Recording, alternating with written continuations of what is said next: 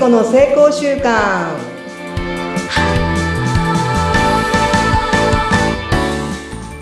皆さんこんにちは健康習慣コーチの加藤聖子と申します今週もよろしくお願いしますはい、よろしくお願いいたします。お相手はフリーアナウンサーの船見育代です。今週もよろしくお願いします。お願いしますいやー、聖子さん、すごいですね。最近なんか、ますます、なんか加速してますよね。あっちの世界にいい風に。なんかよくわかんない世界にあの加速してるんですどんどんどんどん 最近なんかすごいですよね。うん。はい7月からまたね、ラジオ番組なんですけど FM 講座で月に2回パーソナリティをするってなんかもう本当にわからない世界なんですけどどう思います？うなみさん いやいや、いい風になんかどんどん神様に引っ張られてるじゃないですよ。私のこの前人生の電気はチャンスで喋っていただいた時に、もう聖子さん神がかってる、今引っ張られてるなって私は思ってますけど、なんかね、すごいですよね。それも私一番苦手だと思ってることなんですよ。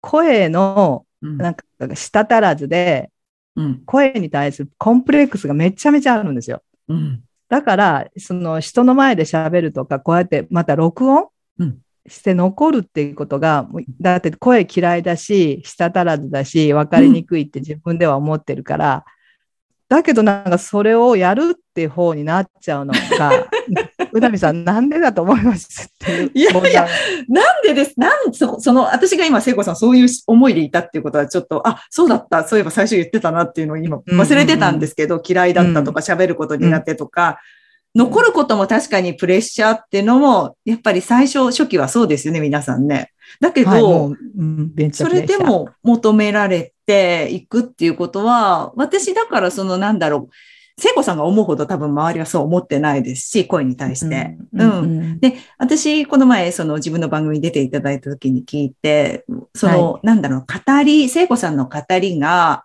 なんだろう、こう、突拍子もないことではなくて、普段の私たちのいつもの生活に基づいたお話がすごく多いんですけど、はいですごいし、あの、やっぱり現実起きたことから感じたことだとか、変化してきたことをお話しされてるんで、すごい役立つし、なんていうのかな、遠すぎないんですよ、実は。あ、そうなんですか。生活に、私たちの生活にすごい根付いたお話がすごく多いから、うんうんうん求められることが多いっていうのはよくわかります。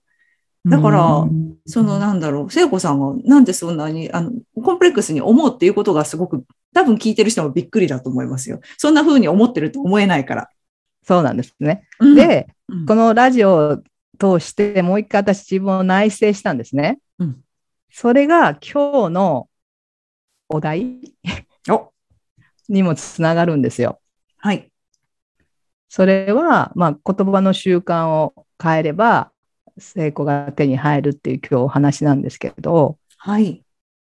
言葉の前に私たちの頭の中にはいろんな思考ですね考えとかね思考が浮かぶじゃないですか。うんで浮かんだ後無理だよねとかねうんできないよねっていう言葉が出てくるじゃないですか。うん。なんかそうですね。新しいことやろうと思って、やりたいけど、でもちょっととかね。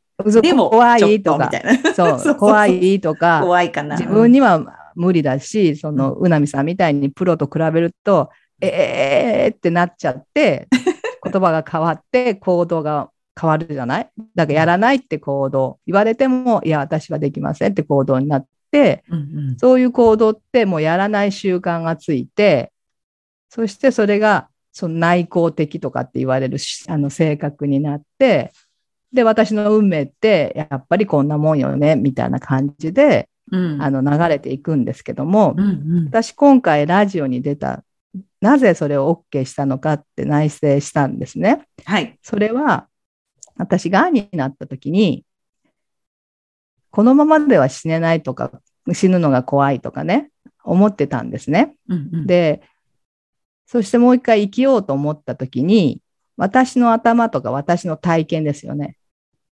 うん残して伝えたいと思ったんです。あななんか頭にあるもんって分かんないじゃん？みんなそれぞれ。でもその知識や体験ってたくさんあって、でもそれをみんな死んじゃったらそのままさよならするじゃん。そうなんですよね。そりゃそうですよね。あ、じゃあそのもう本当に死っていうのがもう身近に見えてきてしまった、その時に、うん、これじゃあちょっとっっていうふうに気づいたってことですね。そうですね。い。いろいろ自分が体験したこととか学んだことって、じゃあこのまま持って、あの、この世からさよならしたら、それってやっぱりもったいないなと思って、うん。本当に心から思って、これから生きると決めたときに、じゃあそれをやっぱアウトプット残していって、多くの人がその目的って別に自分を売りたいとかそうじゃなくって、多くの人が自分を取り戻して、うんうんその自分の才能を生かして、みんなが喜び合って平和な世界を作るっていうのが私のビジョンなので、そのビジョンに向かうために、私ができることって、こういうふうに音声を残したり、うんまあ、動画を残したりっていうのが、ああ、あるあるあるって思ったら、うんはい、喜んでっていうふうになったんですよ。ああ、そっか。そ大きな、やっぱりそこのビジョンが見えたんですね。その瞬間に。どうするっていう前に、あ、そうだ、私のビジョンはこれだったって。周りのみんなの人たちが思い残すことなく生き切っていくっていうのを世の中を作りたい。じゃあ私やるしかないわ。みたいになったってことですね。そうそうそう。で、普通はうん感情でみんな判断するね。パッと感情が出るじゃん。うんうんでももう一個そこの本音を見たときに恥ずかしいとか、その自分の声がどうのこうのじゃなくって、うんそのそういうことを伝えるっていうのが最初の本音なんで、うんそこに立ち返ればなんか判断もずれなくなるなって。うんやっぱそういうすごしうんうんうんうん、習慣がすごく大事だなっていうのを自分に置き換えてね、今回のラジオ。でもね、いっぱい失敗するし、もうなんか生放送で初めてやったんですけど、尺にはまってない。最オーバーした。後が知り、オーバーした。いや、わかんない。ああいう FM のって決まってるんですよね。分数。例えば10分なら10分で収めるとか。そうそうそうそう。それはそうですよね。26分、25分で収めるのかな？25分で。30分なんだけど、まあいろんな音楽入れたりするじゃない？あそうかそうかうんうんだから26分で収めるんだけど、私はだってズームで入ってるから、うん。わかんないですよ、秒数が。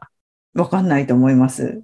え、それこそ手元で、せーの、ドンで、こう、例えば、タイムキャッチするしかないですもんね。でもそれもよくわかんないですよね。そうなんです。それやっぱりずれてるんです。向こうのディレクターと私のあの時計じゃ違うなっていうのが分かったんですよ。うん。まあ失敗っていうか経験したんですけど、じゃあはい今度はどうしようかって、じゃあ、あの、スタジオにいるもう一人の人にうん、最初の頭出しとか、終わりの声ははそっちで出してもらうとかっていうのが、ああ、そうだね。うん。打ち合わせができたんですね。もあ、よかった。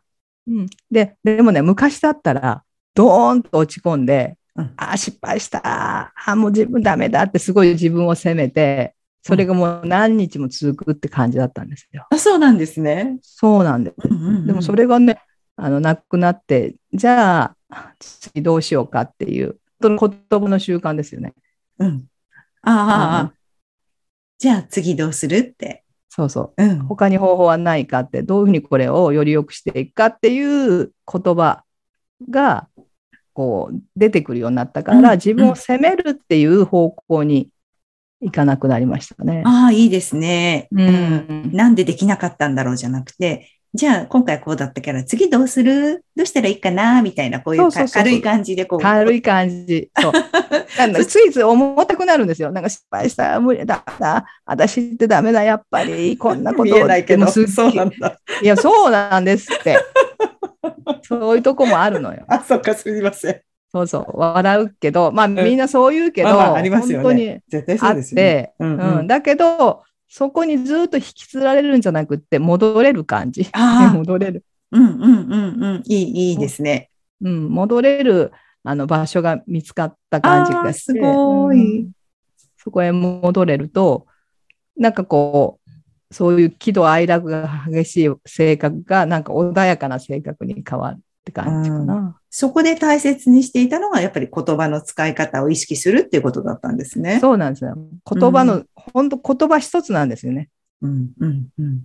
言葉一つ。だって頭の中って分かんないじゃないですか。自分も多分よく分かってないんですよ。いろんなこう言葉が、とかこう考えが頭の中にもうぐちゃぐちゃってあるから、はい。やっぱ言葉にパンと出すことで方向性が違う。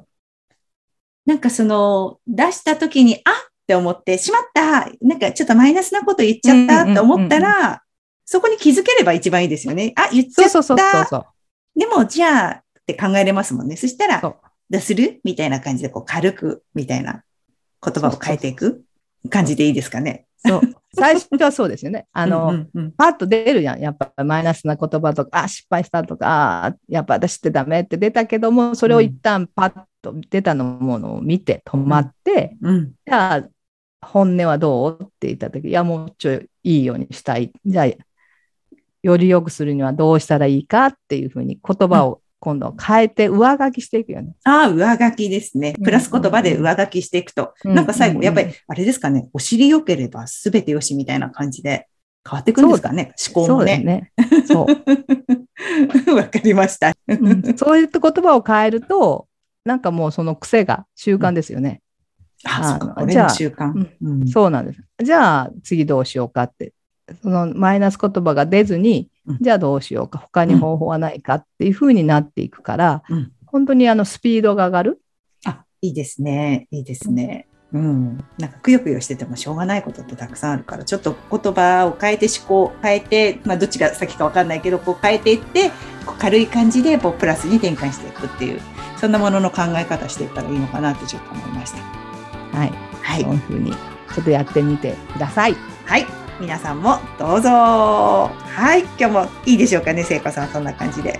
はい。ありがとうございます。ましたまた来週です。また来週。